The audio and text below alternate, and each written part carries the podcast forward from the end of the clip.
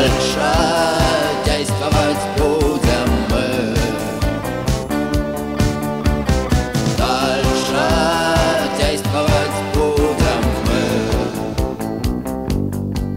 Здравствуйте, уважаемые зрители! Сегодня у нас в гостях модельер и предпринимательница Султана Французова, которая расскажет о том, как она зарабатывает на модный, на модный бизнес, на, модном- на модной одежде. Султана, э, добрый день.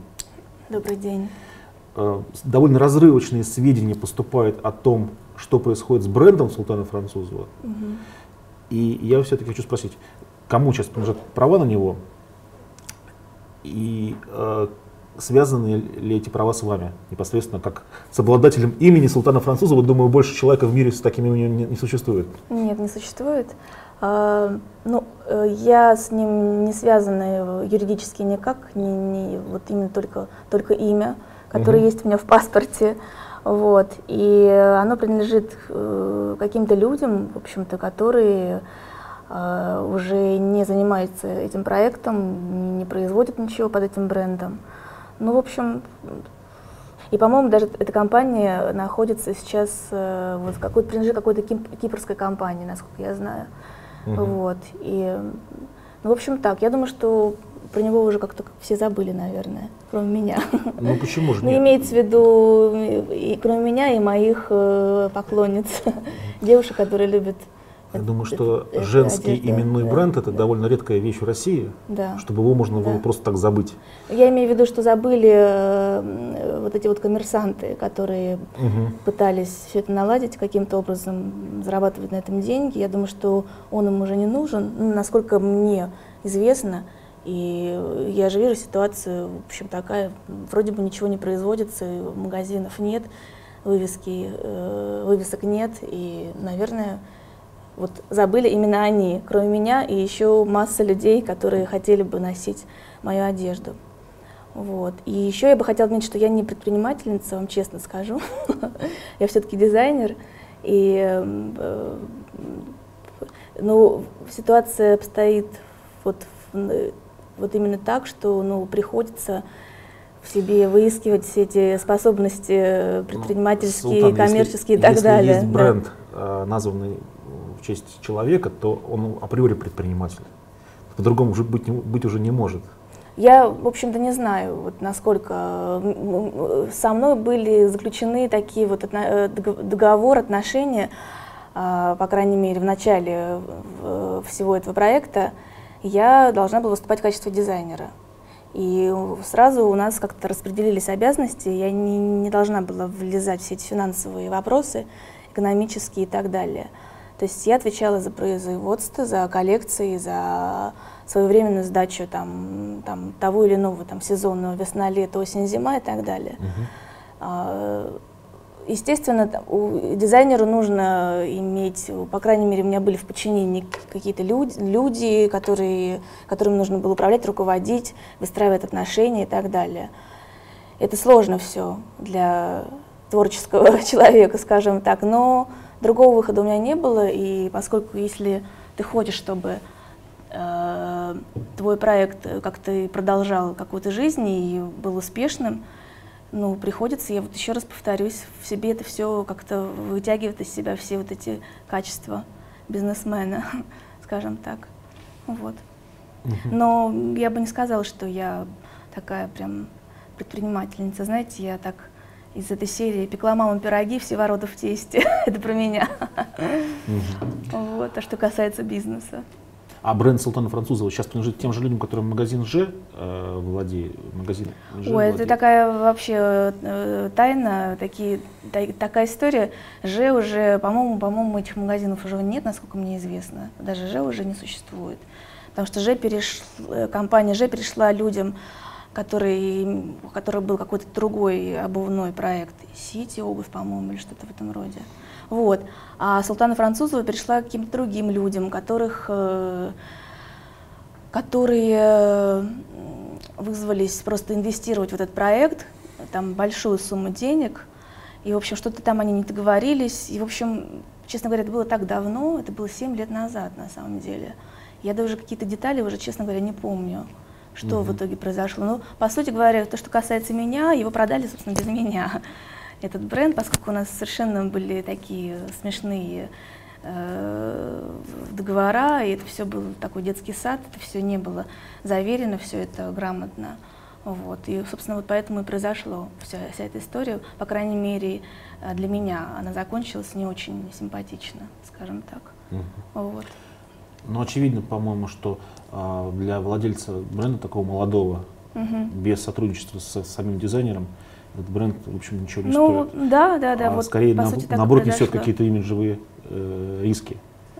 Потому Что, Ну, ну да, да, м- мало приятного в этом было все. Естественно, после того, как все это так накрылось, э, э, пытались вроде пытались эти люди что-то там шить, производить, но денег никто вкладывать в это дело не хотел. В общем, ну ведь какая-то, в общем, какой-то, знаете, э, э, скажем так, это напоминало какую-то оргию с малосольным огурцом, как говорится, весь этот проект уже без меня, по крайней мере.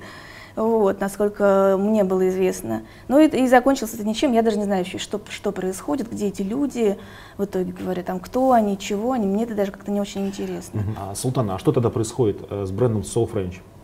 Сейчас, насколько мне известно, его не существует, потому что человек, который э, занимался, решил создать этот проект, он был, собс- собственно, создан под меня, потому что SO French — это SF, так, в общем, что было какое-то переплетение с моей фамилией, именем.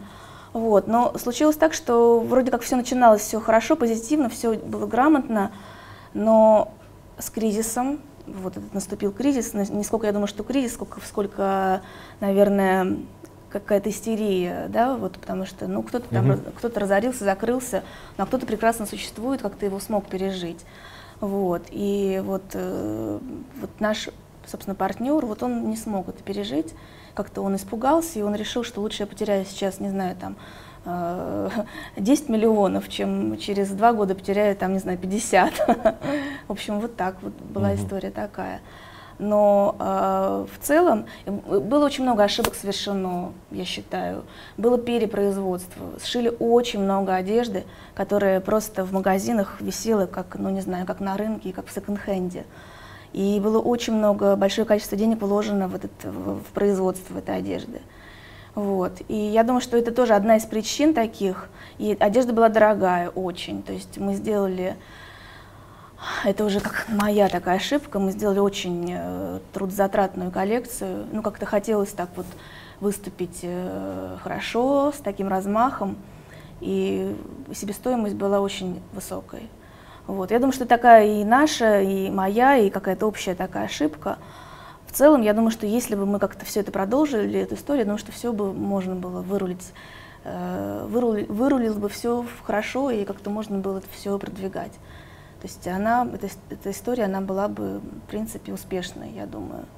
Вот. Но поскольку этот человек, в принципе, он обувщик, а у него крупный обувной бизнес, он решил, что одежда, наверное, все-таки это не мое, и лучше я буду шить свои ботинки и зарабатывать, и отдыхать вовремя и так далее. Потому что с этим проектом у него было очень много проблем, поскольку он был не готов вот к их решению и так далее, и к потере денег вот таких.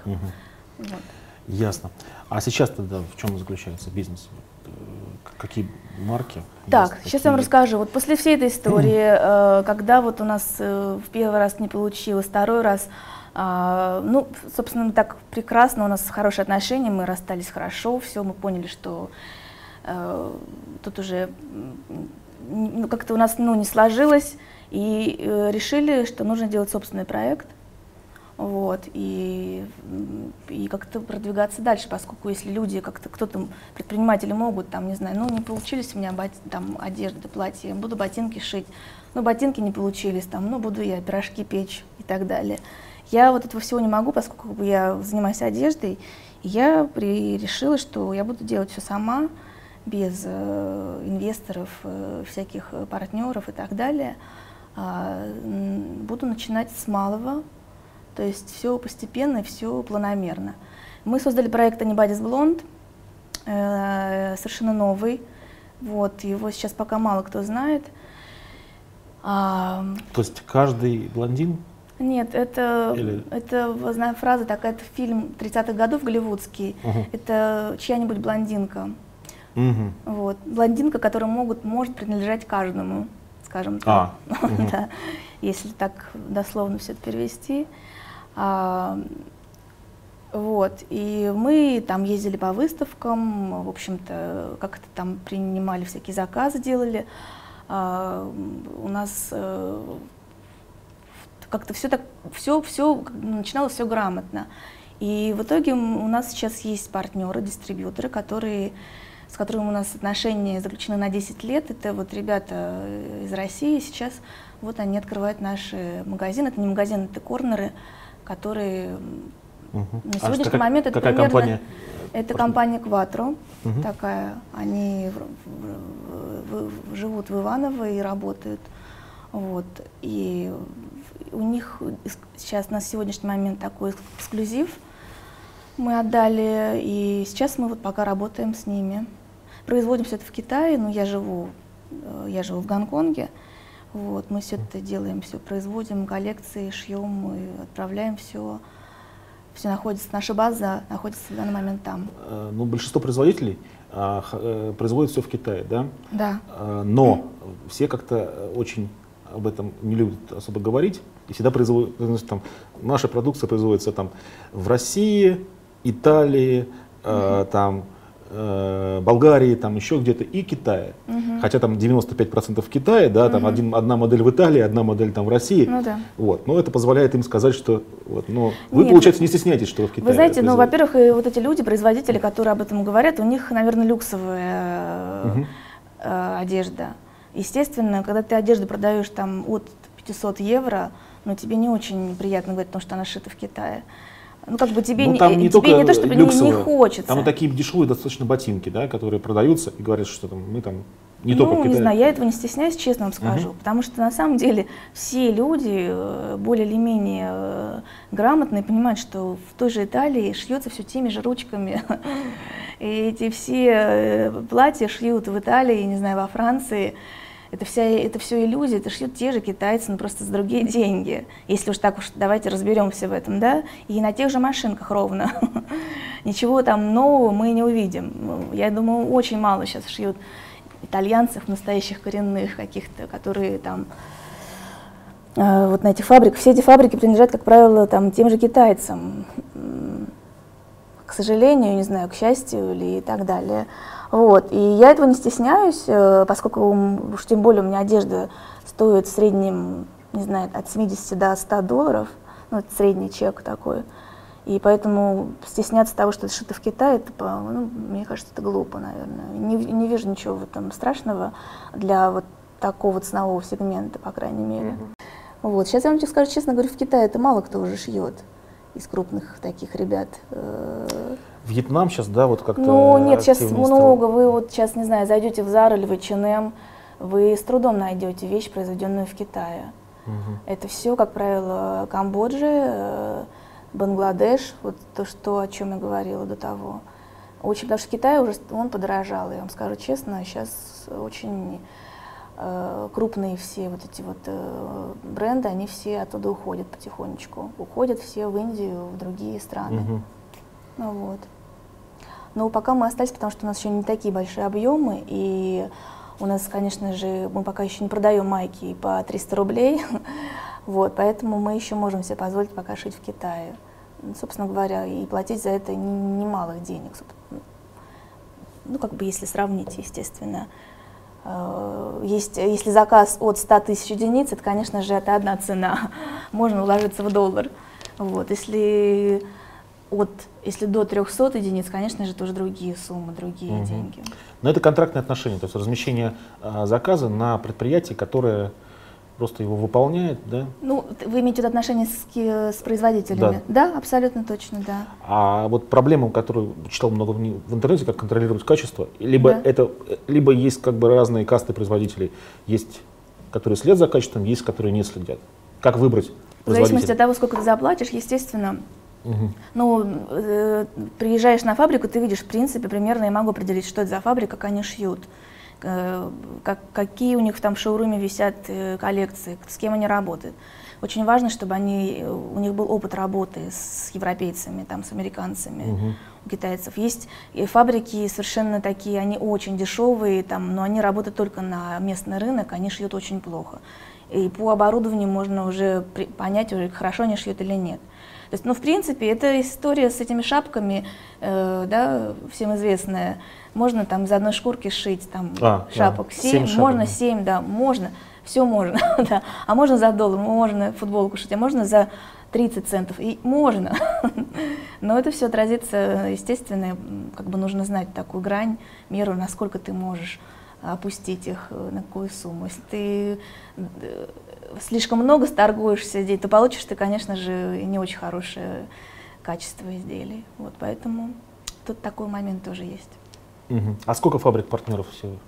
У нас около 10. Мгм. То есть Вот. одна фабрика не может весь ассортимент Нет, сделать? нет. Конечно же, они скажут, что они смогут. Мгм. В принципе, они хотят все много, чтобы всю коллекцию им отдали шить. Но это сроки, естественно. Потом я понимаю, какая-то фабрика специализируется тоже.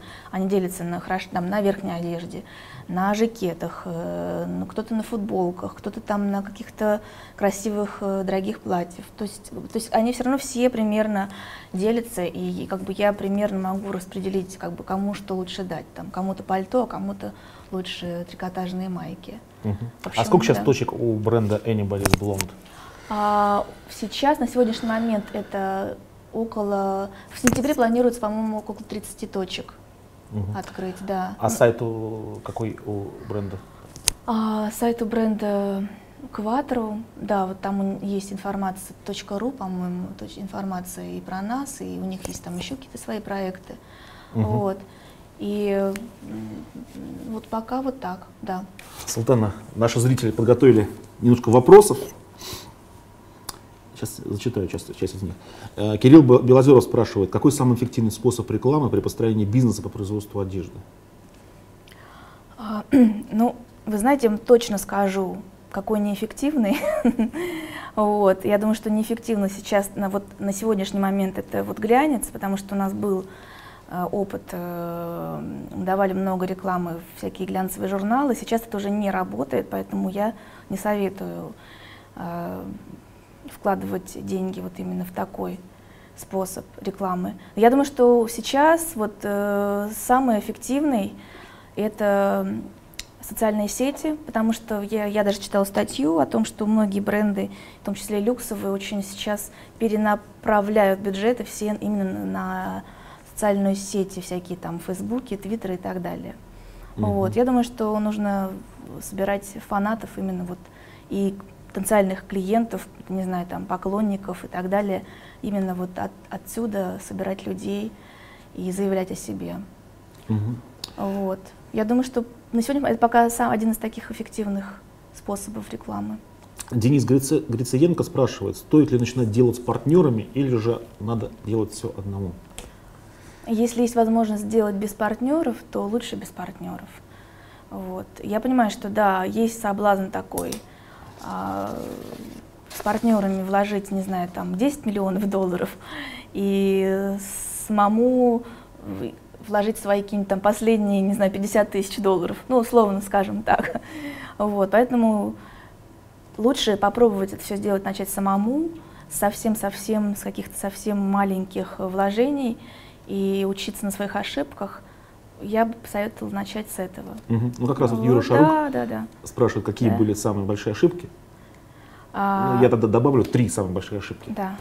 Так, и это самая главная ошибка моя, а, что мы в это все дело влились, не договорившись на берегу. Абсолютно точно. То есть э, это основная такая ошибка, по крайней мере, с, с теми людьми, с которыми мы начинали проект Султана Французова. Вот. Ошибка думать о том, что вот ты вроде как вложил денег и все, потом все заработал, заработал. Это абсолютно, мне кажется, такое заблуждение. Если ты начинаешь какой-то бизнес, это все, это какая-то, ну, кабала, скажем так, и ты должен быть к этому готов. Мгм. Вот, нужно уметь, придется жертвовать, не знаю, там, многим свободным временем, не знаю, там, своим здоровьем даже где-то и так далее, нервами. Вот, если вы готовы на это, то нужно как бы быть готовым к тому, что э, придется чем-то поступиться. Знаете, что еще? Если есть партнеры, то с ним ни в коем случае нельзя заводить дружеские отношения. С ними выпивать, э, там, дружить и так далее. Вот это, это тоже, мне кажется, что это была ошибкой такой. Вот, Но заводить в России, в России же наоборот. А, Считается, что нужно в баню сходить с Э, партнером, Вы знаете, и нет. водки выпить. Вот это, всегда, вот это я считаю, что вот заблуждение. Во-первых, мы уже как-то в другом э, живем, как бы э, другие инновации, другие вообще у нас э, ценности и так далее. Поэтому, э, если есть возможность соблюдать какую-то дистанцию, то поверьте мне, у вас отношения продлятся гораздо дольше, чем если бы вы начнете там вместе ходить в баню. Если вы, конечно же, друзья, и вы начинаете вместе бизнес, это одна история. Если вы познакомились там для того, чтобы вложить какие-то средства совместно, там и, все это, в общем, это, это, конечно, все индивидуально, но в целом я считаю, что это неправильно. Ну да, если будет у вас а, партнер приглашать в ресторан, скажите, извините, Да, нет, Иван Иванович, я не пойду. Можно сходить в ресторан, но ни в коем случае не выпивать, не напиваться э, и в ночной клуб потом после него не идти на пару. Вот, можно, конечно, сходить в ресторан, это ничего страшного в этом нет, но чтобы на этом все и закончилось. Вот тезка первого российского миллионера Артем Тарасов спрашивает, вы модельер, почему у вас нет хорошего сайта? Лично моего. Ну, са- сайта чего? Моего личного сайта или... Вот А, не, не ну, уточнено. да, да, да. Во-первых, э, во-первых, э, мы сейчас готовим сайт. Я вам еще не рассказала, у нас есть еще новый проект. Мы сейчас делаем интернет-магазин. Вот, и он скоро будет, этот сайт, потому что я отвечу вот на этот вопрос. Он скоро будет, у нас хороший сайт, Мгм. вполне симпатичный, грамотный и с возможностью покупать одежду на нем. То есть это будет такой проект, э, и он будет называться Султана Французова э, .ру, shop.ru, вот. Собственно говоря, и вся информация, я думаю, что мы будем помещать именно вот на этом сайте обо мне, о моих там каких-то э, э, коллекциях, проектах и так далее. Султана, а ну, проект находится на стартапе под названием Да. Anybody's Blog. Я так Да, понимаю, что обороты да. небольшие. Да, да. А какие? А, ну, это примерно полтора-полтора миллиона долларов в год в Мгм. среднем. Вот. И, В розничных ценах? а, это заказ. Заказ, поскольку, смотрите, мы же не работаем, у нас цены, скажем так, э, опт, крупный опт, wholesale, скажем. А У нас наши партнеры приобретают одежду вместе с дизайном, вместе там со всеми, с- без доставки, и не включая доставку э, Китай, Россия, скажем так. То есть они у нас выкупают готовую продукцию в Китае. Вот. Это то, что касается... Мы, это мы две разные компании, собственно, у нас такие отношения э, товарно-денежные. Вот. И то, что касается компании нашей, да, гонконгской, у нас примерно вот такие обороты. Это вот проект пока на сегодняшний день. Мгм. Но, естественно... А да. там мужская одежда есть? Нет, пока нет Нету, да? мужской, да. Но я, вы знаете, на самом деле я считаю, что самой перспективностью на сегодняшний момент это детская одежда. И у меня есть в планах сделать детскую, начать делать детские коллекции для мальчиков и девочек. Вот, с мужчинами у нас все посложнее. Потому что мужчины, они такие более консервативные, ну, в России, по крайней мере. Мгм. Боятся надеть розовую рубашку. Султана, как человеку, который а, живет в Гонконге, вопрос такой. а, насколько сильно, он действительно отличается, да, инвестиционный климат России Да. и Гонконга очевидно, а, но насколько сильно и где главные ключевые точки, где он отличается? Что нам надо в России сделать, чтобы у нас было так же хорошо и правильно вести бизнес, как там в Гонконге, в Сингапуре, таких странах Мгм. Да, ну, вам скажу- либерального, скажем так, склада? Да, я вам скажу, что Гонконг, ну, считается вот после Сингапура одна из таких стран, где, в общем, легко вообще начинать бизнес. Ну, во-первых, э, налогообложение, то есть когда ты только открываешь компанию и начинаешь работать, у тебя три года никто ничего не спрашивает, там, где ты, что ты э, и так далее. То есть ты на после трех лет деятельности ты только начинаешь писать какие-то отчеты и отчитываться. То есть тебе дают три года государство на то, чтобы ты немножко как бы начал что-то зарабатывать. Мгм. Вот, или хотя бы выйти в ноль каким-то образом. Вот, я считаю, что это одна из таких вот, э, ну, в общем, один из таких вот аспектов. Это очень, на самом деле, приятно заниматься бизнесом в Гонконге. Вот, что еще? Ну, во-первых, э, кредиты. Кредит ты можешь получить годовой примерно, по-моему, от 5 до 7 процентов годовых. А под залог чего? Ну вот точно, ну, наверное, имущество, там что-то еще, бизнес, ну неважно, здесь же под залог, я насколько знаю, в России, хоть, не знаю, хоть своей жизни ты должен, э, наверное, какие проценты Ставки здесь? выше, да. Да, ну гораздо выше. Да, намного. Вот, поэтому и я считаю, что это тоже очень э, влияет на работу, на, на, на, на бизнес в целом. Вот. Я думаю, что, наверное, сами, самые основные, но еще там масса, масса других таких вот моментов. Это можно долго об этом говорить, но основные, я считаю, что вот именно такие. Спасибо, Султана. Да. А, Я хочу попросить вас а, дать совет молодым предпринимателям, которые только хотят начать свое дело. Я вот, вот что хочу сказать.